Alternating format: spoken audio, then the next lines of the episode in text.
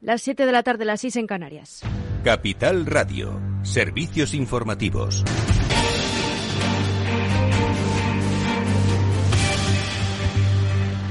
Buenas tardes. El Gobierno asegura que el 98% de los transportistas ya están trabajando con normalidad y que se está recuperando el conjunto de la actividad tras la incidencia provocada por el paro de transportistas que todavía sigue convocado. Así lo ha afirmado la ministra de Transportes, Raquel Sánchez, quien se ha mostrado convencida de que la situación irá normalizándose poco a poco y ha deseado que la actividad se recupere al completo lo antes posible. Sí, yo confío en eso. De hecho, estamos observando por los datos que tenemos que se está recuperando los tráficos de vehículos pesados, que estamos prácticamente entre un 97-98%, que los mercas están funcionando con normalidad, entra y sale producto y, por lo tanto, yo espero que la situación en pocos días mm, se normalice totalmente. Y el Ejecutivo permitirá a los supermercados que puedan limitar puntualmente las compras para evitar el desabastecimiento y garantizar el acceso equitativo a los consumidores, reformando, eso sí, la ley de ordenación del comercio minorista, informa Ana Sánchez Cuesta. Así es, los supermercados podrán hacerlo de forma temporal y cuando existan circunstancias extraordinarias que lo justifiquen. Los establecimientos deberán aplicar esta limitación de, forma proporcionada siempre que sea necesario para impedir el desabastecimiento y garantizar el acceso de los consumidores en condiciones equitativas. La organización eh, Facua tilda esta medida del Gobierno de irresponsable, al entender que con ella el Ejecutivo limita la adquisición de productos a los consumidores en un contexto de subida de precios. Advierte de que estas limitaciones podrían provocar acaparamiento de bienes y desabastecimiento, además de permitir la especulación de precios con el argumento de la, de la escasez de los productos en venta. Pues gracias, Ana Sánchez Cuesta. Y con el último dato de inflación, el Gobierno urge a los grupos a apoyar la convalidación del plan de choque de 16.000 millones de euros hasta el próximo 30 de junio, que dispone de cinco grandes ejes. Medidas para el apoyo a familias, trabajadores y refugiados, medidas para apoyar el tejido económico, en materia de transportes, de ciberseguridad y en materia de energía para abaratar el precio final de la electricidad a hogares y a empresas. Incluye un límite del 2% en las subidas del alquiler y un descuento de 20 céntimos en el precio del combustible para todos los ciudadanos, de los cuales 15 los aporta el Gobierno y otros 5 céntimos las petroleras. Y diversas gasolineras aumentan los precios de los combustibles ante la bonificación de 20 céntimos por litro que ha activado el Ejecutivo, informa Ana Sánchez Cuesta. El pasado lunes el Gobierno anunció una medida extraordinaria para paliar el elevado coste de los combustibles, por la que se bonificarán 20 céntimos por litro. En un principio se pensó para el sector de los transportistas, pero finalmente se ha extendido a toda la población. Ante esta medida, las gasolineras han elevado aún más los precios de los combustibles. El precio de la gasolina y el diésel se ha aumentado más de 5 céntimos por litro. Y es que este incremento coincide con los 5 céntimos que el Ejecutivo había pedido a las petroleras y gasolineras como contribución para bajar el precio de los carburantes y ayudar a reducir la inflación dentro del plan de respuesta contra el impacto de la guerra ruso-ucraniana. Pues gracias, Ana Sánchez Cuesta. Y CEPSA señala que los descuentos a los combustibles fue fruto del acuerdo y no de una imposición normativa. Así se ha expresado el consejero delegado de CEPSA, Martin Wetzelar. Um, Sería importante que restaurásemos los principales de una industria desregularizada tan pronto como podamos. Yo creo que esto es lo que también quiere hacer el gobierno, aunque realmente no comprendo en qué tiempos de crisis se, que en tiempos de crisis se hagan este tipo de intervenciones, intervenciones que se deberían haber discutido previamente, habiendo alcanzado un acuerdo antes de actuar de manera unilateral. Esa es nuestra experiencia. Entre tanto, marzo cierra como el mes con el precio medio de la electricidad más caro de la historia, con un promedio de, más de 283 euros el megavatio hora. Este miércoles el megavatio hora en el mercado mayorista de la electricidad cotiza a 256 euros. El mínimo para hoy se registró entre las 5 y las 6 de la tarde y el máximo a 283 entre las 9 y las 10 de la noche. Para mañana el precio medio de la luz se situará en los 240 euros, siendo la hora más cara entre las 8 y las 9 de la mañana a 290 y registrándose el mínimo entre las 5 y las 6 de la tarde a 176. La escalada diaria del precio de la luz que arrancó con el inicio de la invasión rusa de Ucrania el 24 de febrero llegó a su punto álgido el 8 de marzo, de forma que el precio de la electricidad en marzo del 2022 es casi un 525% más caro que el mismo mes del año pasado. Es todo por ahora. Continúen informados en capitalradio.es. Les dejamos en Afterwork con Edu Castillo.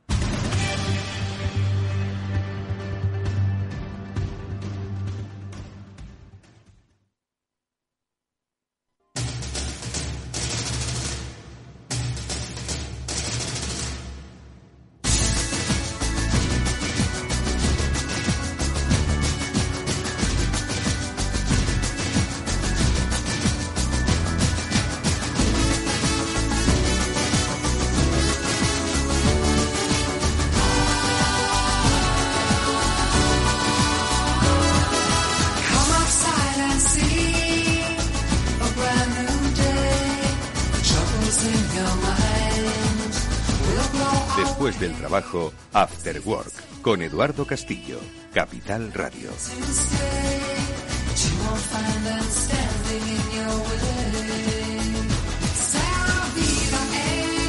¿Qué tal amigos? Buenas tardes, bienvenidos al After Work que ya comienza en Capital Radio y que hoy, bueno, pues como quiere hacer todos los días, os eh, eh, pretende acercar algunos aspectos de nuestra vida, de nuestra vida económica, profesional, con los que hacer reflexionar, ampliar el conocimiento, pues poder tener buenas discusiones en la mesa o sencillamente conocer un poquito más el entorno para luego tomar buenas decisiones o por lo menos decisiones correctas de las que no nos arrepintamos sean cual sea el resultado. Bueno, pues en, ese, en esa intención os presento los temas que vamos a tratar a continuación. En primer lugar voy a conectar con eh, Salva Molina, que es el presidente del Foro Ecofin, porque Salva ha eh, coordinado, organizado un congreso que acaba de, de terminar, como quien dice, hace unos minutos. El Congreso Procom de Periodismo Autónomo y Emprendedor. Y es que sí, los periodistas también podemos ser emprendedores también podemos ser autónomos o también nos obligan a ser autónomos. Digo que nos obliga un entorno empresarial que nunca ha estado extremadamente bien regulado. Bueno, pues de lo que se ha dicho, de lo que se ha contado, pues vamos a hablar con Salva Molina ahora en los eh, próximos minutos, ¿vale? Para que nos cuente, pues eso, un poco cómo eh, se ha enfocado, qué es lo que se ha dicho, cuáles son las principales eh, los principales retos del sector del periodismo, del periodismo autónomo, ojo, eh, que seguro que hay muchas cosas interesantes que decir y escuchar. Luego nos vamos a acercar a otro tema, que es el de los medios de pago. Hay un acrónimo que es el de pague, eh, compre ahora, pague después, pay now, pay, eh, buy now, pay later. No, no lo he pronunciado muy bien, bueno, que me perdonen los de la generación de la buena pronunciación. Y es que al parecer se impone en el comercio B2C en Estados Unidos, también en España, pero aquí está despegando. Vamos a hacernos preguntas, o más bien se las vamos a hacer a Jaime Marín, que es el director de desarrollo y negocio de FISI, para que nos hable de, este, de estas nuevas tendencias en los métodos de pago entre los consumidores, especialmente en una era digital. Y luego de era digital, obviamente, vamos a hablar porque hoy toca Transformador. Tenemos eh, a nuestra invitada Mildred Azuaje, que es directora de programas ejecutivos de Salesforce, para hablar con una un, un referente en el, la educación, en los cambios que se producen en el entorno de la educación, que es eh, Emiliana Vegas, que es eh, una de las eh, profesoras más prometedoras de Harvard, nada menos que en Cambridge, sobre el mundo de la educación. Pues de eso hablaremos en nuestra parte de Transformador, que hoy va a centrar, va a poner su foco en educación y transformación digital. Esto es After Work, amigos. Está Alberto Coca poniéndonos muy buena música para arrancar este programa. Os habla Eduardo Castillo. Vamos a empezar a saludar nuestro primer invitado.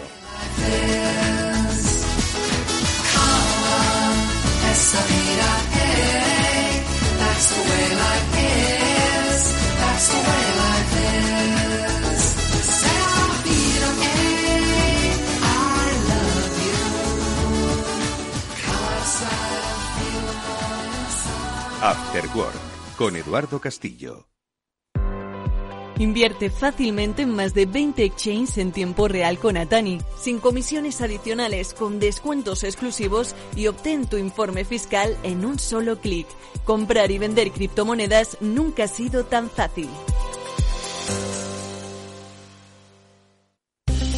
Invierte en acciones o ETFs sin comisiones. Tesla, Netflix, Amazon, Banco Santander, Telefónica, miles de acciones de los 16 mayores mercados bursátiles del mundo. Cero euros de comisión hasta 100.000 euros de volumen mensual. Abre tu cuenta 100% online en solo 15 minutos. xtb.es.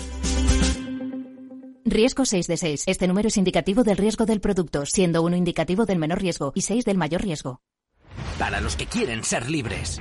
Para los que lo quieren todo y lo quieren ya. Para los que son unos campeones. O para los que creen que esto es cuestión de magia. Para todos, B2Me presenta We Will Rock el musical producido por la banda Queen que está arrasando en Madrid en el Gran Teatro CaixaBank Príncipe Pío. Entradas en laestacion.com. After Work con Eduardo Castillo.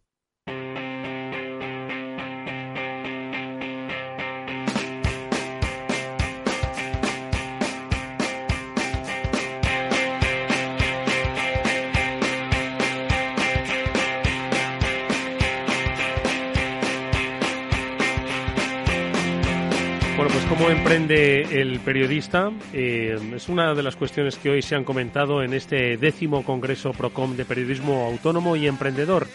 En una profesión compleja, ¿para qué nos vamos a engañar? Difícil, ¿para qué nos vamos a engañar? mal pagada, para que nos vamos a engañar. Eso nada ha cambiado ¿eh? en los últimos 40 años del periodismo, pero hay una profesión que engancha, ¿qué le vamos a hacer?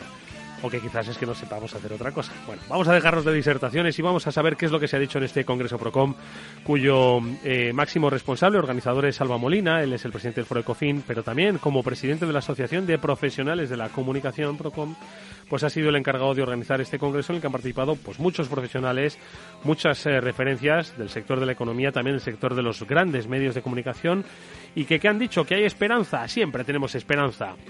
Pobres, pero con esperanza. Salva Molina, ¿qué tal? Buenas tardes, ¿cómo estás? Hola, muy buenas tardes, Eduardo. Has hecho un resumen brillante de la jornada de hoy. Bueno, no, pero seguro que se han dicho muchas más cosas, muchas cosas interesantes sobre el estado de la profesión ahora, el emprendimiento, porque aquí, por ejemplo, en programas como este nos gusta hablar mucho del emprendimiento y hemos hablado de lo que hoy es considerado unicornios o incluso empresas que hace dos años eran solo proyecto, hoy los eh, fondos de capital riesgo las están vendiendo por centenares de millones, pero en el mundo de los medios de comunicación, en el mundo del periodismo, también hay buenos emprendedores y grandes ideas y eso es un poco lo que habéis querido poner en valor hoy, ¿no, Salva? Absolutamente, absolutamente. Eh, en primer lugar, decirte que, que, la intervención es en caliente, ¿eh? porque acabo de salir del auditorio de... Sí, sí, es que ha terminado a las 7 de la tarde, a las 7 de la tarde. Justo, justo, y además con un cierto retillo, pues vamos, acabo de salir. Además, el director general de, Universidades de la Comunidad de Madrid, cerrado el nos entregó unos diplomas a algunos ocho mejores proyectos que hoy han pasado por aquí y que, y que han demostrado esa salud y esa efervescencia que, eh, tiene eh, también dentro de la comunicación, el periodismo, porque hay emprendedores como en, como en todos los lados, ¿no? Hmm. Y la tarde ha sido como muy pasional con, con, con emprendedores contando proyectos y contando por dónde van las cosas. Y en el por dónde van las cosas eh, nos hemos centrado, por, por, poner un ejemplo, ¿no? Eh, se ha centrado mucho el tiro la revolución podcast, ¿no? De estos dos últimos años, ¿no? Que tiene mucho que ver con este medio en el cual estamos ahora, que es la radio, y en cómo, de alguna manera, después del cansancio que hemos vivido estos dos últimos años con, con el exceso de pantalla y el exceso de teletrabajo, ahora que queremos hacer otras cosas, además de que ya estamos acostumbrados a escuchar contenido, pues queremos escucharlo a través del mundo podcast, ¿no? Decía el director de la revolución Podium que, lidera el grupo Prisa, que ya en España, eh, pues eh, más de la mitad de los españoles somos consumidores de podcast y que en el mundo de España es el segundo gran mercado del mundo del podcast. O sea que algo estamos haciendo bien cuando lideramos cosas como esto, que es los medios de comunicación de hoy, que ya serán también el medio de comunicación de mañana. Hmm. Oye, eh, Salva, dices que eh, se ha focalizado en el mundo podcasting, ¿no? Eh, el desarrollo, ¿no? Que, que, está teniendo, obviamente con una base digital, ¿no? Es decir, estamos hablando de que hoy la digitalización es la que permite, la que promueve, ¿no? El desarrollo de estos de estos negocios. ¿Qué más aspectos se han tocado? Estamos hablando de una, un cambio, uno de los de los bloques, ¿no? Que habéis desarrollado en el, en el Congreso era, dice, la metamorfosis del periodismo emprendedor, ¿no? Además de, de ese universo podcast, ¿no? En el, que, en el que nos estamos adentrando, no solo en el mundo de los medios de comunicación, ojo, pero sí a través de los medios o de los que por lo menos conocen la elaboración del sonido. ¿Dónde se está viendo esa metamorfosis? ¿Qué es lo que han comentado? ¿Por dónde van esos tiros? Sí, y, yo, si, me dejas también felicitarnos porque eh, lo hemos celebrado hoy, tenemos que haberlo celebrado hace justo dos años. Y la maldita pandemia y el confinamiento nos hizo tener que cancelar aquella convocatoria que hoy hemos realizado. Y el año pasado todavía con las aulas que se abrían y se cerraban eh, sin, sin unas reglas de juego preestablecidas, pues también nos imposibilitó hacerlas. Por lo tanto, estamos de, nueva, de enhorabuena porque hemos vuelto a esa normalidad de poder hacer elementos híbridos y presenciales, pero volviendo a las aulas y volviendo al networking y volviendo a hacer las caras. Y eso tiene mucho que ver con el emprendimiento y tiene mucho que ver con, la transmisión de emociones y de pasiones que hacen los emprendedores. Eh, e, esa pasión en la pantalla fría no se transmite cuando estás en un auditorio y ves el testimonio de alguno de esos emprendedores, pues se produce un silencio de admiración y de decir, joder, lo que ha sido capaz de montar, ¿no? Entonces, esa transformación también tiene mucho que ver con eh, otro bis que hemos tratado en el bloque de la mañana, que es la importante presencia de la mujer en el mundo de los medios de comunicación, en el mundo de la comunicación en general y también especialmente en el mundo de emprendimiento, porque no sé si lo sabías, Eduardo, pero seis de cada diez emprendedores del mundo de la comunicación y el periodismo son mujeres y, por tanto, están llamadas a liderar muchos de esos cambios tecnológicos y emprendedores que, estamos viviendo. Mm. Eh, oye, también eh, habéis tenido intervenciones de lo que es la presencia, vamos, la representación de los formadores, ¿no? En este caso de la Facultad de Ciencias de la de la Información de la Universidad Complutense de Madrid, ha estado el decano de la facultad, Jorge Clemente, también han estado algunos alumnis. ¿Qué se ha dicho del papel de la universidad? Porque al final, oye, los que damos clase y los que formamos a futuros periodistas, entiendo que también tenemos eh, que entender esos nuevos entornos en donde ellos se van a formar. No solo van a trabajar en medios de comunicación o en otros entornos no empresariales, sino pues eso precisamente, que van a eh, montar sus propios negocios. ¿Qué se ha dicho desde el capítulo de la empresa, Salva? Claro, desde ahí hacemos la pregunta, además hemos tenido respuestas muy interesantes. Ten en cuenta que cuando hace 12 años arrancamos desde la Asociación de Profesionales de la Comunicación, desde PROCON, esta aventura nos fijamos enseguida en la Facultad Decana de, del mundo de la comunicación, que es la Facultad de Ciencias de la Información de la Universidad Complutense de Madrid, para meter precisamente y difundir ese virus del emprendimiento para que calaran eh, entre los estudiantes de, las distintas facetas del ámbito de la información, ya sea comunicación audiovisual o periodismo u otras disciplinas. Y, ese gen yo creo que 12 años después de que iniciáramos esta aventura se ve que ha calado y que hay un mayor número de preguntas y de intervenciones que tienen que ver en cómo lo puedo hacer yo más que en cómo me pueden emplear a mí y, ese cambio de discurso se nota en el ambiente de los estudiantes, se notan en los ejemplos de exalumnos de la facultad que han contado sus proyectos de emprendimiento y cómo desde la charla primera alguno ha contado que le impactó sobre la dificultad de empleabilidad en la profesión del periodismo y que desde el minuto cero, desde la primera clase que recibió en la Facultad de Ciencias de la Información de la Complutense, decidió desarrollar un gen emprendedor y que su propia su propia realidad, crear su propia voz, ¿no? Por lo tanto, eh, es una labor que llevamos 12 años empujando en la facultad y que ahora además de alguna manera va a brillar de una manera especial porque hasta también el director de Complu Emprende, que es la iniciativa puesta en marcha por la Universidad Complutense de Madrid con el apoyo y la financiación de Santander y de otras entidades y que va a desarrollar un programa de impulso de emprendimiento en distintas facultades, también con la de periodismo, y que ha anunciado hoy que eh, en unas semanas, a la vuelta de Semana Santa, se va a anunciar una dotación de 200.000 euros para proyectos de emprendimiento que se incuben o que se acerquen a ese Complu Emprende, ese centro de emprendimiento que tiene la Universidad Complutense de Madrid. Así que el gen del emprendimiento echa raíces en la Complutense y echa raíces en la Facultad de Periodismo. Bueno, pues muy interesante, la verdad, esa reflexión hoy conjunta que se ha desarrollado en este décimo Congreso de eh, Periodismo Autónomo y Emprendedor, el Congreso PROCOM de mm, la Asociación de, mm, de Profesionales de la Comunicación, presidida por Salva Molina y que pues nos ha acercado pues eso, lo que decíamos al principio, pues rayos de esperanza el mundo ha cambiado, la forma de eh, manejar la información ha cambiado, no cambia la profesionalidad con la que se hace, simplemente las maneras en las que se comparte con el público. Y esta manera, en este caso, puede ser a través del emprendimiento. Salva, te agradecemos mucho que nos hayas dedicado estos minutos. Entiendo que estarás exhausto. Te dejamos que celebres el conocimiento compartido. Nos volvemos a ver por este programa. Un fuerte abrazo.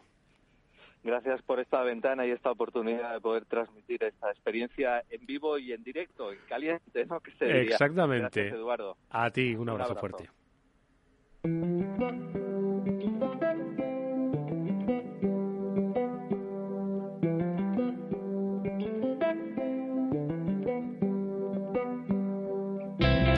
After Work con Eduardo Castillo.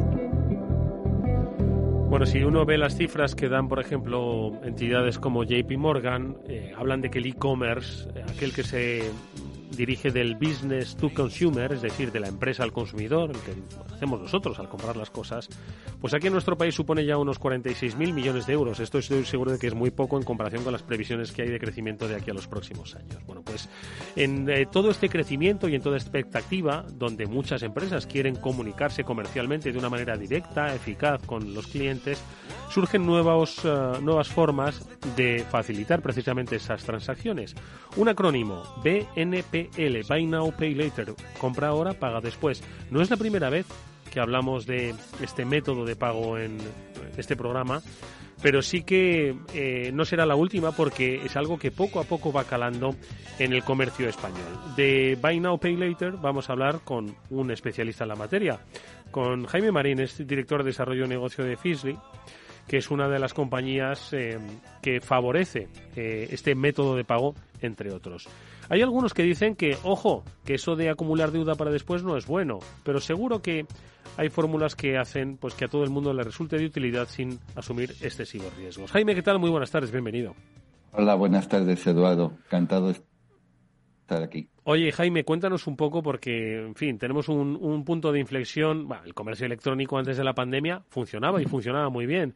La pandemia dio un vuelco y yo entiendo que un vuelco para, para empezar a hablar de nuevas eh, de nuevos estadios en las cifras del comercio electrónico, ¿no? del e-commerce. Eso es algo que entiendo que a los especialistas en medios de pago, como sois vosotros, pues os ha puesto sobre alerta para ver cómo es la mejor forma de eh, favorecer, fomentar y seguir aumentando bueno, pues ese negocio que se produce en el entorno del e-commerce. ¿Cuál es un poquito ese antes y ese después? ¿Dónde estamos ahora? A ver, ubícanos, Jaime. Bueno, pues eh, lo primero, ya antes eh, ha habido regulación, como son las directivas de pagos, que estaban desarrollando los nuevos métodos de pago y de romper la cadena de valor que estaba muy gestionada eh, de manera integral por las entidades financieras tradicionales y eso ya despuntó el, lo que era introducir los medios de, de, pago en el comercio electrónico, que a su vez se estaba desarrollando enormemente porque por primera vez los consumidores aceptaban la tecnología, sobre todo los más jóvenes, pero ya todos interactuábamos con el ordenador y con el teléfono. ¿Qué hizo la pandemia? Pues movió, eh, aceleró todos esos procesos porque ya no solo es que todo el mundo necesitaba comprar de manera electrónica, sino también nuevas empresas que eh, tenían sus procesos comerciales en el entorno físico se tuvieron que ir al entorno digital porque no les quedaba otra para seguir mm, desarrollando su negocio. Y en eso ya las entidades de comercio eh, de financiación, en este caso, lo que apoyábamos es esa migración a los entornos digitales, facilitando lo que es los pagos flexibles de esas compras, la financiación, que era una, una arma que ya existía para los grandes players del mercado, los grandes retailers, que tanto Corte Inglés, Carrefour, Alcampo, otras entidades que tenían, pero que su uso no se había democratizado en todos los sectores ni en todas las eh, tiendas, ya fueran medianas o pequeñas. Y eso es lo que la tecnología facilita y facilita para no solamente el comercio, sino también para el consumidor, porque la experiencia de pago y de financiación es totalmente digital, mm. con lo cual eh, evitas todos los problemas de trasiego documentos, etcétera. Porque este Buy Now, Pay Later, en realidad, muchas veces, es decir, yo se lo comentaba esto a compañeros de la redacción me decían, pero esto era un poco como hacía la visa, ¿no? Que tú podías pagar ahora, o sea, podías comprar ahora y luego pagarlo después, ¿no? Entonces, ¿cuál es, aparte de, de, esa, bueno, quizás esa, eh, eliminar esa carga burocrática? Ahora quiero que nos hables de un poco cómo se elimina la carga burocrática, sobre todo para asegurar que esa deuda, pues al final se va, se va a cobrar o se va a devolver, ¿no? Entonces, ¿qué diferencia esto del, del, del aplazamiento del pago clásico o tradicional que, que hemos conocido muchos? Bueno, muy buena pregunta. El, lo que es la financiación en la tarjeta de crédito, lo que son las tarjetas de crédito revolving, siguen existiendo. Esas tarjetas de revolving, para quien las tenga, tienen un, un, un determinado precio. Y esto lo que, lo que hace es flexibilizar el pago en cómodos cuotas mensuales que tú defines cuál es la que tú quieres utilizar. Es decir, yo me puedo comprar un ordenador y quiero pagar 50 euros al mes. Pues eso es lo que yo voy a pagar. No es una cuestión de, bueno, lo pago y ya veré cómo, cómo en qué cuotas me sale. Ya tienes tú, defines en cuántos plazos lo quieres hacer y en qué, en qué tipo de préstamo en qué tipo de formalización del instrumento financiero. Y esa es la principal diferencia para el consumidor final y para el, comercio. Lo bueno que tiene es que es parte, es una parte más de su experiencia, de la experiencia del cliente a lo largo de la compra electrónica. Es decir, ya la financiación es parte del proceso de venta y se cierra en el comercio, con lo cual el comercio tiene acceso a toda la información sobre las transacciones que hace, las ventas que realiza, etcétera. Hmm. Oye, y precisamente quienes advierten de los riesgos de, posibles impagos, ¿no? Porque ah, entiendo que al, acelerar, entiendo que aquí hay muchas cosas, ¿no? Es decir, se acelera un poco la, digamos, concesión de ese, de esa, de ese aplazamiento del pago, porque entra en juego, supongo que la inteligencia artificial, ¿no? Que te permite rápidamente determinar si alguien puede hacerlo o no, ¿no? Y te evita, pues, eh. todo ese papeleo, ¿no? Pero, pero, de alguna forma, ¿cómo se controla el riesgo? Porque cuéntanos un poquito cómo es la medición para asegurar que esa persona que está comprando ahora pero queriendo pagar después, va realmente a pagar después. Bueno, cada, entidad financiera define sus políticas. Otra de las grandes oportunidades para desarrollar el, el ecosistema de pagos fue la introducción del Open Banking, que es una tecnología que permite al usuario, a cada consumidor, permitir que las entidades financieras eh, accedan a sus datos, movimientos bancarios para evaluar su capacidad de pago. Eso permite que, eh, obviamente, el que accede a las cuentas está regulado por el Banco de España o por cualquier otro supervisor a nivel europeo y lo que permite es a, hacer una capacidad de análisis de la solvencia y de la capacidad de pago del cliente y asegurar que esa capacidad de pago verdaderamente no estresa al consumidor. Entonces, ese es un, uno de los métodos. También hay otras tecnologías que permiten asegurar que la persona que, que solicita la financiación es, es el titular de la cuenta o de la tarjeta todas esas, esas medidas lo que hacen es dar crédito de una manera responsable como la ley así exige. Luego son las políticas comerciales de cada entidad las que un poco van asegurando dónde está cada uno en su punto de equilibrio y le da al instrumento, al consumidor también la capacidad de tomar hmm. sus propias decisiones. Jaime, una, no hay una una última cosa rápida que te quiero preguntar y es, esto entiendo que va a facilitar pues que muchos comercios que antes no tenían esta eh, capacidad lo vayan a hacer, ¿no? Entonces, eh, uno, eh, rápidamente, ¿un comercio cómo lo puede implementar? Y dos, ¿lo puede hacer cualquier comercio que venda cualquier cosa por Internet? Sí, o sea, el uno, bueno, en, nuestro caso solamente se tiene que poner en contacto con nosotros a través de fisi.com y, es cualquier comercio sin ningún tipo de restricción, obviamente siempre que sean eh, mercancías legales, no tiene ningún tamaño, no necesita ningún importe de ventas mínimo y, al final se facilita todo, porque ya no solo es la financiación, sino también el acceso y el soporte al comercio y todo eso se hace de manera integral para que el, cliente final y lo que es el comercio venda más flexibilizando los pagos a su cliente. Hmm. Bueno, pues eh, ahí está, una nueva forma de vender, una nueva forma de pagar, una nueva forma que establece la relación entre tienda-cliente y que a través de pues, eh, el mundo digital se abre camino pues para abrir esas posibilidades, ojo, siempre, como decimos cuando hablamos de cuestiones de carácter financiero, de carácter de deuda, hacerlo con sentido común, ojo, sabiendo que puedes pagar lo que estás comprando. Bueno, pues esa primera aproximación nos la ha traído Jaime Marín, él es el director de desarrollo de negocio de FISI. Te agradecemos, Jaime, estos minutos de explicación didáctica sobre el mundo de los medios de pago. Hasta muy pronto. Gracias, Eduardo. Adiós. Te sientes atraído por invertir pero no sabes por dónde empezar. XTB, el broker líder en el mercado europeo con más de 450.000 clientes, pone a tu disposición la mejor oferta del mercado. Cero comisiones en la compra y venta de acciones y ETFs de todo el mundo hasta 100.000 euros mensuales. El proceso es muy sencillo. Entras en xtb.es y en 5 minutos abres una cuenta completamente online. Además, dispondrás de la mejor formación del sector a tu disposición, análisis de mercado y atención al cliente en castellano y disponible las 24 horas al día. Con XTB estás invirtiendo en calidad, oferta, confianza y seguridad. xtb.es. Riesgo 6 de 6. Este número es indicativo del riesgo del producto, siendo uno indicativo del menor riesgo y 6 del mayor riesgo. After Work, con Eduardo Castillo.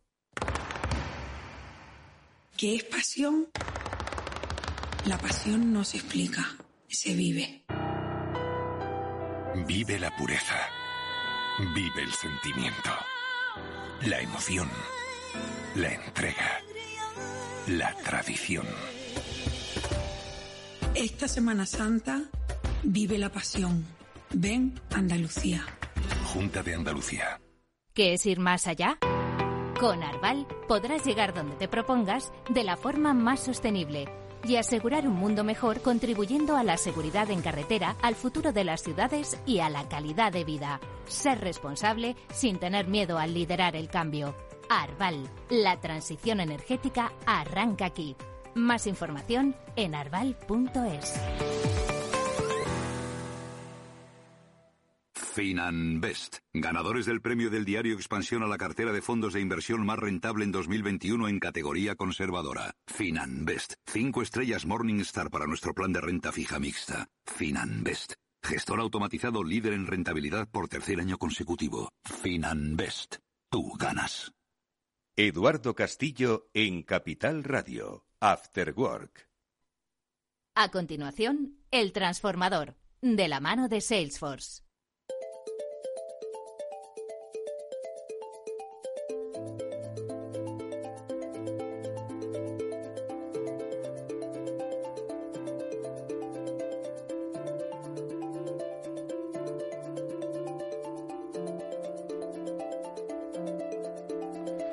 Bueno, pues este es el transformador. Ya sabéis que todas las semanas de la mano de Salesforce contamos con experiencias de cambio, de transformación, siempre con base digital, que llevan a nuestras compañías o a la cultura de nuestras compañías hacia ese nuevo estadio en el mundo digital. Y en ese proceso de transformación nosotros hemos querido abrir una ventana para conocer a las disruptoras de nuestro tiempo. Queremos abrir un espacio para que eh, personas de referencia, mujeres de referencia, nos sirvan para compañías, para todo el mundo, como un punto donde fijarnos en sus procesos de reflexión, de cambio y de transformación. Y hoy arrancamos esa sección, las disruptoras, con una invitada muy especial a la que enseguida vamos a saludar, pero que em, antes, si me permitís, saludo a nuestra eh, amiga invitada de Salesforce, porque es posiblemente una de las impulsoras de esta sección de las disruptoras. Ella es Mildred Azuaje, que es la directora de programas ejecutivos de Salesforce. Mildred, ¿qué tal? ¿Cómo estás? Buenas tardes. Buenas tardes, Edu. Encantada de que podamos lanzar disruptoras desde el transformador,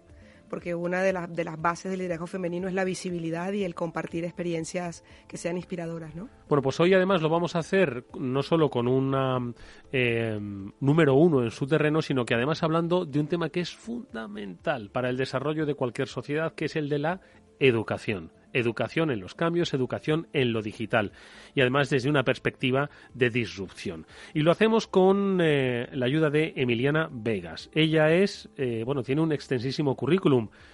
Dentro de unos pocos meses estará dando clase en Harvard. Estamos hablando de Harvard de Cambridge en Massachusetts, pero antes su bagaje la ha llevado por eh, instituciones como el Banco Mundial, como el Banco Interamericano de Desarrollo. Ella es doctora en educación, es, eh, está especializada en economía de la educación ha hecho una formación especializada en políticas públicas y políticas educativas, ha sido codirectora e investigadora del Centro para la Educación Universal de Brookings Institution y como eh, habéis podido comprobar es, como decimos, una auténtica disruptora en el capítulo de la educación, que es base para el desarrollo de las sociedades.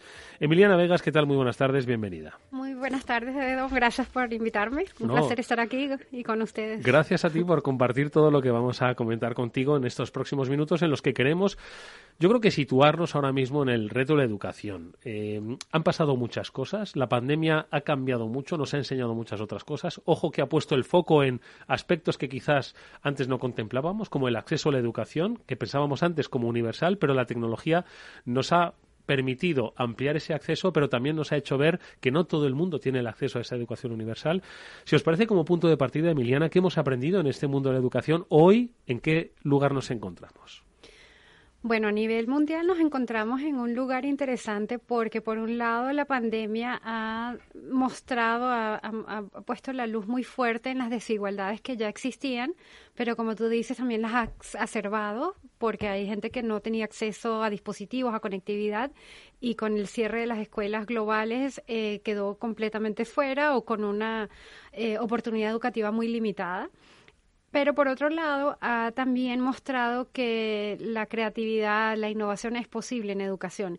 Y hemos visto en países como España o en países como Australia, pero también en Botswana y en muchos de América Latina, innovaciones donde maestros y sistemas educativos hacen eh, cosas muy distintas para tratar de llevar la educación al hogar de donde están los niños y niñas. ¿Qué te parece, Mildred? Bueno, realmente, como hemos dicho, la pandemia nos es la, revolución, ¿no? En, muchos aspectos, ¿no? Y yo creo que al final eh, la gran lección que viene de todo esto es cómo somos capaces de, de, mutar hasta cierto punto los procesos, los recursos, de vamos, de, de, realmente aprovechar al máximo lo que tengamos a mano, pero que también tenemos necesitamos la ayuda de pues de, los drivers en, en, en, en, el mercado, como las empresas, los que estamos tratando de innovar con, con aplicaciones, con soluciones y también con el acceso, porque la tecnología está, pues necesita que sea de acceso y participación, ¿no? Ahora hablamos del papel de esos drivers, ¿no? De que pueden eh, contribuir, porque claro, eh, al final la educación está en manos de las instituciones públicas, pero también de manos eh, privadas y de un necesario trabajo conjunto entre la eh, institución pública y la institución privada. Pero como paso previo, ha hecho Emiliana una radiografía de lo que la pandemia ha generado, nos ha ayudado a mejorar, nos ha sorprendido, pero también ha puesto, ¿no? Ha, resaltado algo que quizás antes no estaba tan iluminado como ahora. Siempre es necesario el aspecto de mejora en la educación, ¿de acuerdo? aquí siempre se tiene que avanzar para mejorar. Entonces, ¿cuáles son esos eh, caminos que necesitamos recorrer? ¿Dónde necesitamos mejorar el capítulo de la educación? Bueno, yo, yo diría, para no extenderme demasiado, hay varias áreas, pero yo voy a enfocar eh, la respuesta en dos áreas principales. Una tiene que ver como que yo creo que la pandemia también nos ha mostrado el, el importante rol que juega el maestro, el docente en el proceso educativo y que sin un docente que esté presente, sin un docente que pueda interactuar con los alumnos, el alumno sufre, sufre en su aprendizaje, sufre en su desarrollo socioemocional y hay muchísima evidencia internacional que muestra que por parte de la educación, pues el docente es el factor más importante. Entonces, una lección muy importante es cómo trabajamos más para atraer docentes talentosos a la profesión, seleccionarlos cuidadosamente, que no cualquiera entre, remunerarlos bien, formarlos bien, que realmente devolverle el prestigio a la profesión docente que tuvo hace muchos años. Y por otro lado está la oportunidad que nos presenta la revolución tecnológica, y tenemos que hablar de esto en este, este foro, eh, donde creo que hemos visto que la tecnología no puede ser un sustituto al docente, pero puede ser un complemento importante. Puede apoyar al docente eh, proveyendo, por ejemplo, de videos con clases pregrabadas que sean de excelente calidad de otros docentes en todas partes del mundo, en cualquier materia prácticamente. Puede apoyar al docente a ofrecer una eh, educación más personalizada y encontrar al alumno al nivel que él o ella se encuentra puede ayudar al docente a hacer que la, educación sea más divertida, puede ayudar al alumno a aplicar conceptos que aprende del docente en problemas reales. Y eso para nosotros son como las ventajas comparativas de la, de la tecnología para la educación, que cuando se aprovechan inteligentemente puede realmente dar un salto en la calidad y transformar la educación. Mira, eh, estaba comentando Emiliana dos aspectos de los muchos, entiendo que están por mejorar, pero que ha puesto su foco, es el de la docencia, el papel del maestro, del docente y el eh, papel de la tecnología. Y esto lo uno a lo que decía Mildred antes, ¿no? El papel de la industria en el desarrollo pues de estos procesos de mejora. Y claro, me atrevo a pensar que la figura del docente, siempre de alguna forma eh, coordinada, estructurada desde las instituciones públicas, son al final las que acreditan la calidad de esos docentes. Estoy recordando además que hace poco en España pues eh, se quiere ayudar a los docentes que se incorporan a docencia a darles formación para ser mejores docentes. Es decir, que de alguna forma hay sensibilidad en este sentido. Pero esa es la parte pública. La parte privada es quizás la que eh, con el desarrollo de la tecnología puede contribuir también a esta mejora, ¿no? Y ese es quizás uno de los roles, ¿no? Que debía asumir, pues, en esa mejora y que comentaba Mildred, ¿no? Sí, realmente eh, y, lo vemos sobre todo en países de bajos y medianos eh, ingresos que muchas empresas han eh, en parte por su propio interés para reconocerlo, porque ellos necesitan trabajadores que tengan competencias digitales, entonces necesitan invertir en que se formen estos trabajadores, pero también en parte están llenando un vacío, eh, especialmente en países que no tienen los presupuestos para lograr que todos los alumnos estén conectados, que, eh, no tienen acceso a plataformas inteligentes o plataformas que realmente tengan impacto en los aprendizajes. Y entonces esas alianzas público-privadas han logrado mover la aguja, vamos a decir, en muchos países para expandir el acceso no solo a, dispositivos y conectividad, sino a realmente formación en competencias digitales. Por ejemplo, eh, ofreciendo eh, eh, formas de maker spacers, que son una forma de que los niños y niñas puedan tener acceso temprano a juegos que les enseñan eh, aspectos de eh, la formación digital y de, pensamiento computacional, que esto después los ayuda al tener esta exposición a buscar carreras que, que después le pueden ser de mayor remuneración y con mayor crecimiento profesional. Mm. ¿Qué te parece?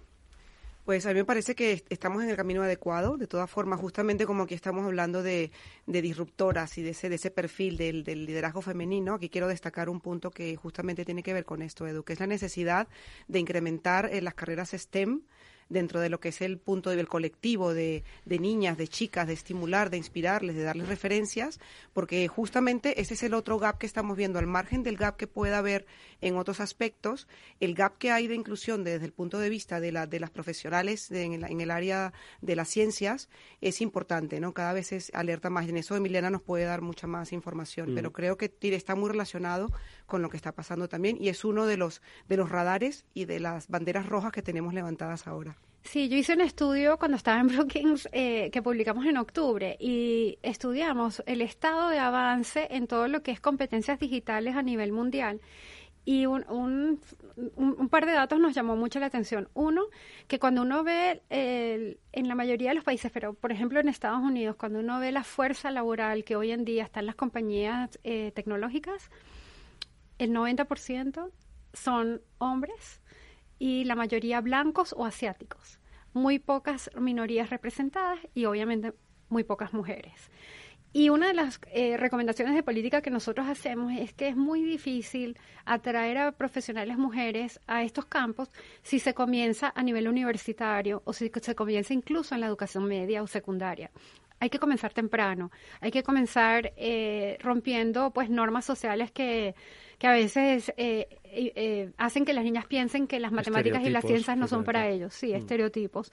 Y también hay que estimularlas y con ejemplos, con modelos de personas que han logrado éxito, por eso este programa Disruptoras me parece excelente, que las mujeres podemos estar en cualquier campo, podemos tener influencia y tenemos todas las capacidades, pero como yo decía en otro foro hace poco, no es solo responsabilidad de las mujeres, también los hombres tienen que eh, participar, eh, padres de, de, niñas tienen que darse cuenta que esto no es justo para nadie, ¿no? Entonces hay, una invitación también a los hombres a ser partícipes de este proceso de disrupción. Sí, de hecho, eh, esto que comenta Emiliana es algo creo que muy interesante, ¿no? De, resaltar y es la necesidad de encontrar referentes femeninas en el, terreno de las STEM, ¿no? Para que de alguna forma se rompan desde muy temprana edad los estereotipos que dicen que en una eh, carrera de técnica pues no, no, no suele ser habitual para las mujeres, que las mujeres pueden ir a carreras más de cuidados, ¿no? De ahí un poco que se acaben derivando hacia pues otras profesiones más eh, sanitarias, ¿no? Entonces, yo creo que es un punto interesantísimo el de las referentes, ¿no? La creación de, referentes. No obstante, eh, tanto las niñas como los niños se están enfrentando a mundos, a un mundo de cambio permanente. No voy a describirle a la audiencia cómo ha cambiado nuestro mundo en los últimos dos meses, cuatro, seis, ocho. Parece que tenemos un, decalaje impresionante. Se enfrenta, como digo, a un futuro profesional y laboral muy complejo y la formación está precisamente para capacitar a esos alumnos eh, con las mejores posibilidades de empleabilidad para que den respuesta pues a lo que está pidiendo la, la, ahora mismo los mercados ¿no? entonces te pregunto Emiliana cuáles son precisamente esos desafíos que impactan en el futuro profesional de los que están ahora mismo estudiando bueno, uno de los desafíos es que la educación fue concebida y no ha cambiado mucho desde el siglo XIX. Y en, una es una educación, un sistema que fue diseñado para eh, preparar a personas para un mundo donde había una industria que básicamente uno tenía que seguir instrucciones y, y, y, aplicar lo mismo todos los días. El mundo ha cambiado y sigue cambiando, como tú decías, tan rápidamente que lo más importante hoy en día es tener la habilidad de analizar problemas, de resolver problemas, de comunicarse con otras personas, porque uno no los resuelve individualmente, de tener competencias digitales. Entonces ya, y eh, todo esto se genera a través de otros modos de aprendizaje que no son la clase tradicional o el aula tradicional al que seguro todos los que estamos en esta mesa estuvimos eh, expuestos, ¿no? Eh, son eh, aulas donde los niños y niñas deben trabajar en grupos a resolver problemas reales, deben colaborar, deben saber comunicarse de forma efectiva, no solo por escrito, sino también oralmente, tienen que saber cómo manejar la tecnología, de regreso a las competencias digitales, tienen que conocer cómo son los hábitos del pensamiento científico, cómo uno formula una hipótesis, cómo uno la evalúa y cómo uno la prueba o o no para luego eh, tener evidencia. Todas estas eh, competencias requieren de un docente distinto también, no un docente que, del siglo XIX que decía, ¿no? que enseña y que sabe todo, sino un docente que, que sabe eh, eh, guiar a los alumnos en un proceso de aprendizaje, de curiosidad y de descubrimiento, ¿no? Y yo creo que es, por eso empecé con el, el, factor muy importante que es el docente y cómo debemos eh, trabajar muy de cerca con ellos para aprovechar esta oportunidad que nos ha dado la disrupción de la pandemia y darles vuelta a cómo han venido trabajando antes de la pandemia y quizás hasta durante la pandemia. Una de las preocupaciones que yo tengo, mi trabajo se centra en América Latina y el Caribe principalmente, es que incluso países como Uruguay, que tenían acceso completo a conectividad y dispositivos para todos los alumnos en todo el sistema, a medida que están reabriendo las escuelas ya este año académico, están regresando a un modelo, al modelo pre-COVID. ¿Ah, sí? Sí, que es un modelo que no integraba la tecnología. La tecnología estaba allí, los alumnos la podían utilizar y los maestros, pero no era un sistema híbrido donde mm. se complementa la tecnología con el trabajo en eh, presencial, ¿no? Entonces, eh, es, es impresionante cómo nos olvidamos. Fíjate, pasos atrás, ¿eh? no, no lo creía eh, posible. Sí, o sea, hay una parte de, de, la, vamos a decir, de la comunidad educativa que está impulsando los cambios, pero es muy difícil. Yo creo que algo que hemos visto es que los sistemas educativos tienden a ser bastante reacios al cambio eh, y bien fuertes en sus prácticas, ¿no? Y como yo creo que ahí el sector privado, pero también fuerte liderazgo político y demanda social. Creo que cuando la sociedad entiende la urgencia del cambio que se requiere en educación, por el beneficio de sus hijos y de, y de los jóvenes, pero también por el beneficio a largo plazo de los países, porque sabemos que un país que no cuenta con eh, una fuerza laboral bien formada, con las competencias necesarias, no va a tener crecimiento económico y va a tener eh, eh, extensas brechas en, en, desigualdades, ¿no? Sí, además es que, bueno, no hay que decir más alto que la educación es la palanca, ¿no?, de disrupción pues de mm, todo tipo de actividades. Antes nos hemos focalizado quizás en el de las eh, profesiones STEM, de ciencias, matemáticas, de, mm, tecnología, pero al final, eh, y esto un poco recojo el, guante de Mildred, estamos en la sección de las disruptoras, ¿no? Y yo creo que hay que poner en valor que la educación es el recurso, ¿no? La palanca más valiosa para, para disruptir eh, en cualquier sector y en cualquier perfil profesional, no solo el de las profesiones STEM, ¿no? Absolutamente. Y yo creo que una de las cosas que me gustaría que tu público escuche es que yo creo que todo el mundo al plano individual y, y desde un punto muy personal reconoce el valor que tiene la escuela y la educación. Pero lo que hemos visto también durante la pandemia es que muchos gobiernos no lo han priorizado, ni desde el punto de vista de inversión pública en comparación como la con la inversión que ha ido al sistema de salud, por ejemplo, o el sector privado para reactivar las economías. No lo han priorizado en, muchos países, yo creo que España en esto fue mejor y algunas comunidades más que otras, la reapertura de las escuelas. Lo que vimos en, el mundo y trágicamente en América Latina más que en otras partes fue que primero se abrieron los bares y restaurantes y lugares de ocio que eh, las escuelas, ¿no? Entonces dando una clara señal que los niños y, el, y su futuro y el lugar que juega la escuela no es prioritario para la sociedad. Entonces creo que es importante que la sociedad exija de sus dirigentes un cambio radical allí también. La verdad es que em, eh, cuando uno escucha eh, cosas como las que ha dicho Emiliana, porque no sé si en España se reabrieron antes negocios en algunas zonas que las escuelas, ¿no? Que la presencialidad de las de las escuelas, yo creo que nos hace pensar que hay mucho camino por recorrer, pese a la solemnidad con la que aquí aseveramos que la educación es la gran disruptora de las sociedades y sin embargo parece que a veces se nos olvida. Correcto, pero es que yo creo que la educación es la salvación incluso para mucha gente que está en riesgo de exclusión, ya sea por una por una razón económica o por una razón geográfica o lo que sea.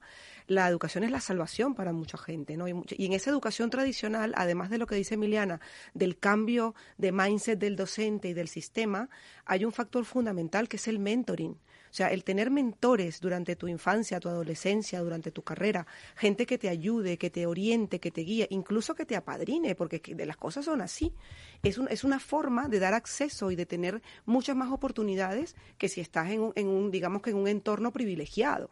Entonces, la educación es la salvación y la manera más democrática de dar oportunidades a la gente. Entonces, claro, si esto no va a medida del desarrollo que esperamos, pues siempre vamos a tener un, gap muy grande. Yo creo que es una gran oportunidad el que lo que nos ofrece ahora este mundo post pandemia, ¿no? De, que la educación ahora esté en el, en, el foco de muchos países, porque es que si no, los próximos 10 años, eh, no sé qué futuro van a, van a esperar tener, ¿no? ¿Eres optimista, Emiliana?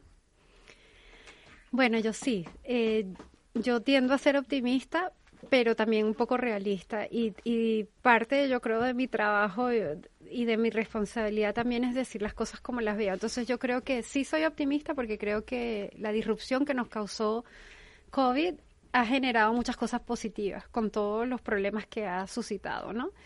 Pero creo que hay que mantener, como diríamos en, en mi país, el, el, pie en el acelerador del, del coche, dicen aquí, sí, del coche. eh, para que no, no, no retrocedamos.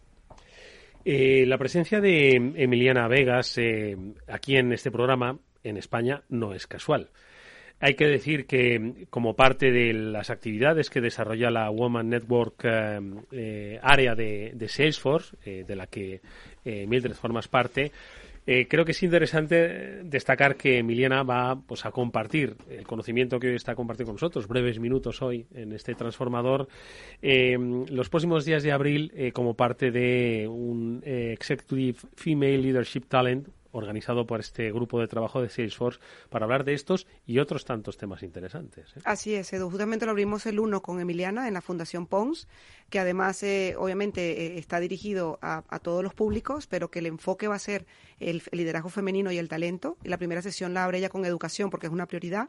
La segunda es el 5 de abril sobre impacto social ética y, bueno y obviamente oportunidades. Y el tercero es eh, sobre desarrollo sostenible que parecer que solamente es, medio ambiente y en realidad desarrollo sostenible tiene que ver con las nuevas formas de liderazgo también no y de muchos otros aspectos incluyendo el que tiene que ver con, el llegar a todos los públicos no entonces es un evento que hacemos dentro del, del, entorno de, de, female de Salesforce y que además quiero destacar que es un tema muy importante no eh, desde Salesforce colaboramos con muchas otras organizaciones precisamente para ofrecer mentor, información, visibilidad, como ese con Inspire Girls, con la Fundación Pulsar, con Women in Tech, con muchas comunidades que están orientadas a, reforzar el liderazgo femenino y sobre todo a través de la educación. Entonces nos hemos traído Emiliana para eso, para que nos abra este ciclo. En la sociedad del aprendizaje, impulsando el futuro desde la educación y las competencias digitales. Estoy seguro, Emiliana, de que en el par de minutos que nos restan, algún padre, alguna madre que nos está escuchando desearía saber qué es eso de las competencias digitales, porque yo creo que no acabamos de centrar el tiro sobre qué es lo que tenemos que enseñar a nuestros hijos que sean capaces de relacionarse en este mundo, en este entorno digital. Bueno, las competencias digitales no son, voy a decir lo que no son primero y después lo que sí son, no son la, capacidad de usar una computadora o un dispositivo. No son la capacidad de, por ejemplo, utilizar un, programa. a edad temprana. No, son las competencias que te permiten entender cómo funcionan los programas, los algoritmos. No es la idea de que todos seamos ingenieros o que tengan que ser científicos de la computación, sino es la idea de que como la tecnología permea todos los aspectos de nuestras vidas, desde cómo usamos la banca, cómo usamos, eh, eh cómo, cómo actuamos en el trabajo, cómo aprendemos, que entender cómo estos algoritmos están funcionando, qué, eh, qué fórmulas usan para, por ejemplo, decirnos que veamos esta publicidad y no esta otra, son muy importantes para poder em, actuar en este siglo XXI y para poder tener éxito. Si volvieses a bueno, vas a volver a la escuela, ¿no? Eh, como profesora de posgrados en educación en la Universidad de Harvard, pero si volvieses como alumna, ¿qué le pedirías a un profesor? A ver. Bueno, yo creo y me entusiasma mucho regresar a Harvard justamente por eso, porque uno de los grandes cambios que ha hecho la universidad en los veintipico años que tengo fuera, yo estudié mi doctorado ya, es que eh, los profesores ya no eh, dan las clases como ellos quieran, eh, sin, sin nadie que los observe ni les dé apoyo, sino hay un reconocimiento de que el el profesor es un facilitador del aprendizaje, pero que el alumno eh, tiene mucho que trae al aula y mucho que puede contribuir. Y entonces hay muchísimos apoyos en cómo uno diseña las, las clases para que sean prácticas, para que incluyan eh, trabajo colaborativo, para que desarrollen estas competencias. Entonces yo creo que va a ser, a pesar de que tengo que confesar, que cuando yo estuve allí fue una de las mejores épocas de mi vida y estoy muy emocionada de regresar. Creo que el lugar es muchísimo mejor. Entonces creo que, hay que transformar realmente. Eso es lo que yo le diría. A, los alumnos exigen a sus docentes que no se paren allí a darles una clase. Le vamos a preguntar, si te parece, a los alumnos de Emiliana Vegas, ¿qué tal les ha ido la clase? Me parece bien. Ojalá que en unos años. Por supuesto. Gracias de verdad por haber estado con nosotros, al haber reflexionado sobre estas, eh, estos aspectos fundamentales para una sociedad, como es el tema de la educación. Esperemos que la gente que asista a este encuentro organizado por Salesforce en la Fundación Pons eh, sea tan productivo como lo ha sido para nosotros estos minutos. Emiliana Vegas, muchísimas gracias, mucha suerte para el futuro. Muchísimas gracias, un placer. Y a Azuaje, gracias por estas eh, disruptoras tan interesantes que nos traes. A ti siempre, Edu. Nos vemos en una próxima edición. Muchas gracias. Amigos, nos despedimos hasta mañana que volverá este programa a las 19 horas en la sintonía de Capital Radio. Néstor Betancor cerró técnicamente el programa. Os habló Eduardo Castillo. Hasta entonces.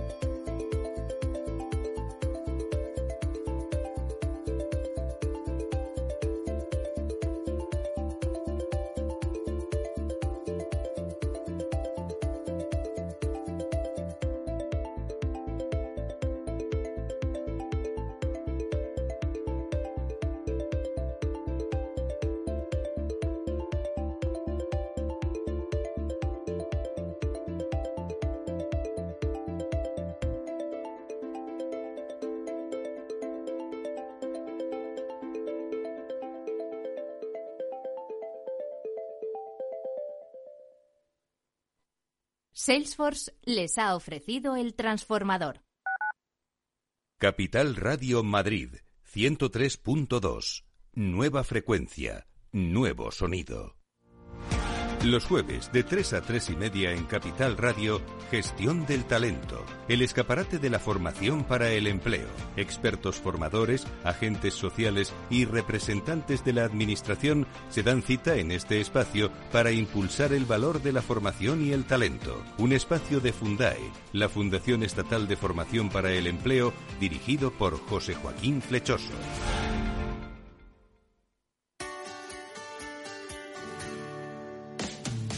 ¿Te imaginas un programa de radio donde el talento es protagonista? Lo tienes en Capital Radio. Humanos en la Oficina, el programa más humano y divertido creado por el galardonado speaker internacional Miguel Ángel Pérez Laguna, todos los viernes a la una de la tarde.